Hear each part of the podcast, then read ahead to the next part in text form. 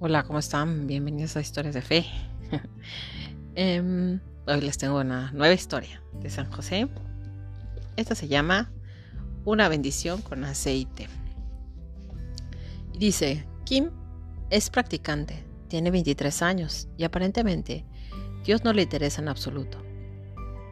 Inteligente, sensible, decidida, bonita.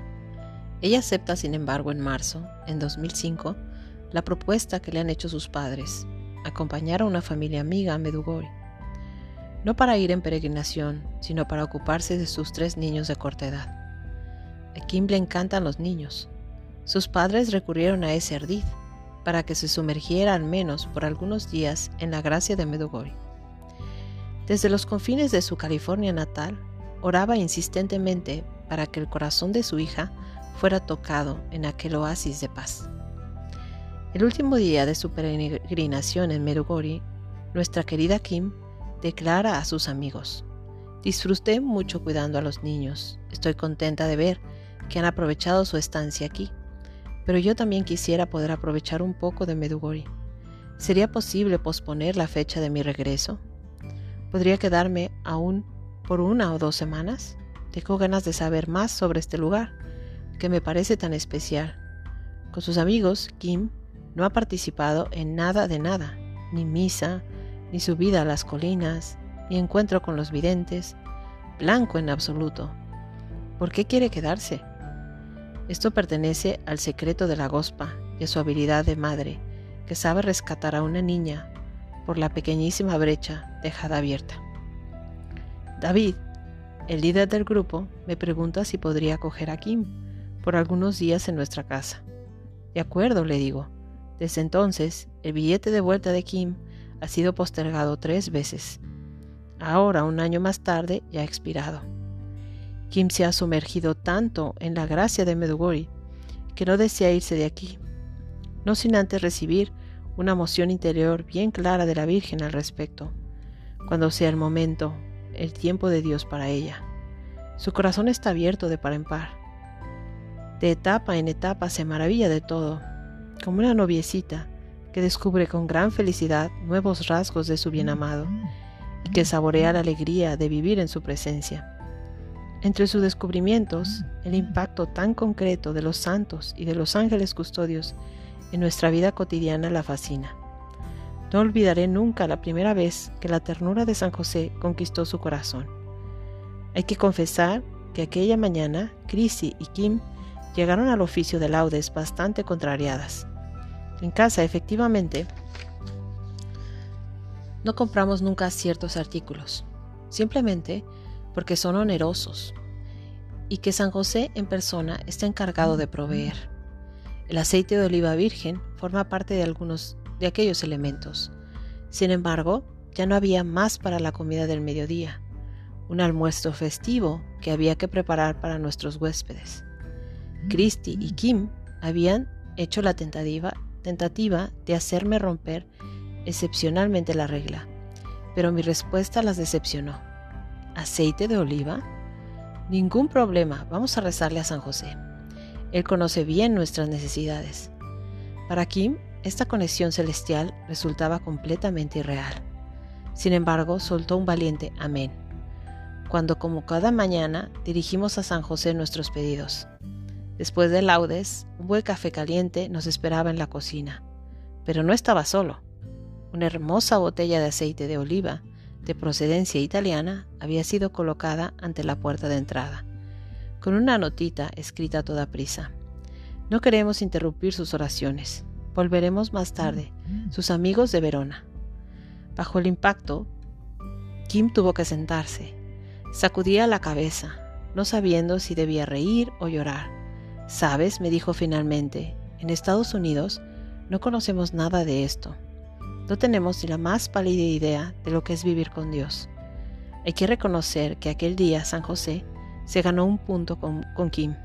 Entreabrió para ella el espléndido misterio de la comunión de los santos, con aceite de oliva virgen.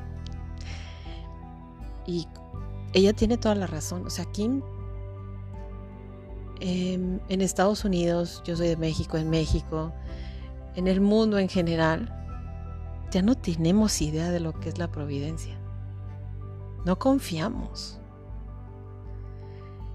Pero em, hace tiempo no leí un libro que se llama El más santo de los santos sobre San José.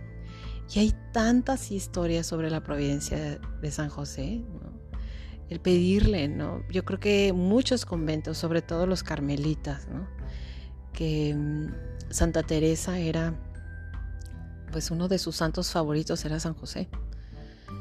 Em, ella decía que quien le pedía a San José nunca quedará decepcionado. Entonces, pues, cuando fundó su orden, pues muchos de, los conventos carmelitanos tienen una devoción grandísima a San José, ¿no? Y, creen en su providencia, ¿no? Y les digo, en este libro estaba repleto de historias, ¿no? De gente que confiaba en la intercesión de San José, en la providencia, ¿no? Hay gente que le ha llegado el dinero que necesitan exactamente. Porque aparte él es exacto. él te da lo que tú pediste en tu papelito. Eh, yo recuerdo que el, hace dos años yo hice una treintena, es un grupo, y tenía, eh, estábamos haciendo todos juntos la treintena San José. Y entre mi grupo, pues se, se volvió muy popular, ¿no? El San José dormido. Yo creo también por el año de San José, pues empezó a ser muy popular también tener en tu casa, ¿no? Esta, esta estatua, esta figura de San José. Y, y, me causa gracia porque todavía hay gente que estuvo en la treintena conmigo y que me sigue mandando fotos diciéndome, mira, acabo de comprar mi San José. Y le hice marketing al San José dormido. ok, bueno, pues finalizo con una oración que nos deja aquí sobre Manuel eh, para San José, para, para pedir su intercesión. Y dice, Glorioso San José, esposo de María, concédenos tu protección paternal, te lo suplicamos, por el Sagrado Corazón de Jesús y el Corazón Inmaculado de María, oh tú, cuyo poder se extiende a todas nuestras necesidades y sabes hacer posible las cosas más imposibles. Abre tus ojos de Padre sobre las necesidades de tus hijos. En la angustia y la pena que nos oprimen, recurrimos a ti con confianza Dígnate tomar bajo tu caritativa dirección este importante y difícil asunto, causa de nuestra inquietud. Aquí puedes mencionar tus necesidades. Haz que su feliz desenlace redunde en la gloria de Dios y para el bien de sus devotos servidores. Oh tú, que nunca has sido invocado en vano, amable San José, tú que eres tan influyente ante Dios, que de ti se ha podido decir en el cielo, San José, más que implorar, manda. Tierno Padre, ruega a Jesús por nosotros, ora a María por nosotros, sé nuestro abogado ante ese divino Hijo, de quien has sido el Padre adoptivo aquí en la tierra, tan atento, tan amante y su fiel protector. Sé nuestro abogado ante María, de quien has sido esposo tan amante y tan tiernamente amado agrega a tus glorias la de ganar la difícil causa que te confiamos.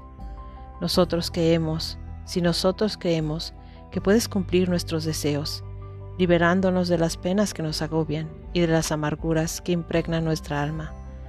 Tenemos además la firme certeza de que no escatimarás nada en favor de los afligidos que te imploran. Humildemente postrados a tus pies, buen San José, te conjuramos, Ten piedad de nuestros gemidos y nuestras lágrimas. Cúbrenos con el manto de tu misericordia y bendícenos. Amén. Esta oración es de San Francisco de Sales. Y bueno, finalmente les dejo también hoy una canción a San José.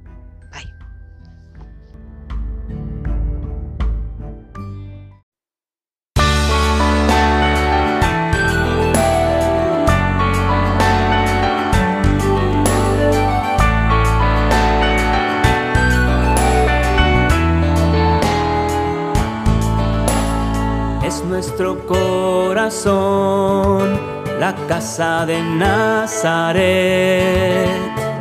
es humilde morada de Jesús, María y José. Es nuestro corazón, la casa del amor, hogar lleno de ternura para quien busca al Señor.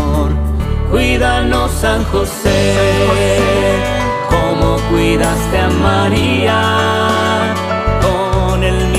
cariño con que cargaste a Jesús. Enséñanos a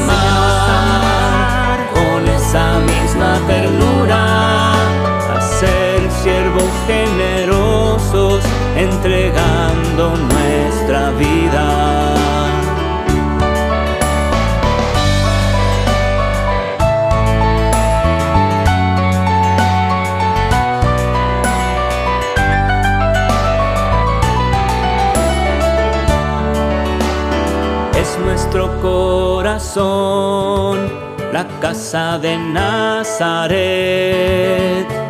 Es humilde morada de Jesús, María y José. Es nuestro corazón, la casa del amor, hogar lleno de ternura para quien busca al Señor con tu ayuda, José, siempre confiando en María, recorremos el camino de la santa unión con Dios, consagrados a ti,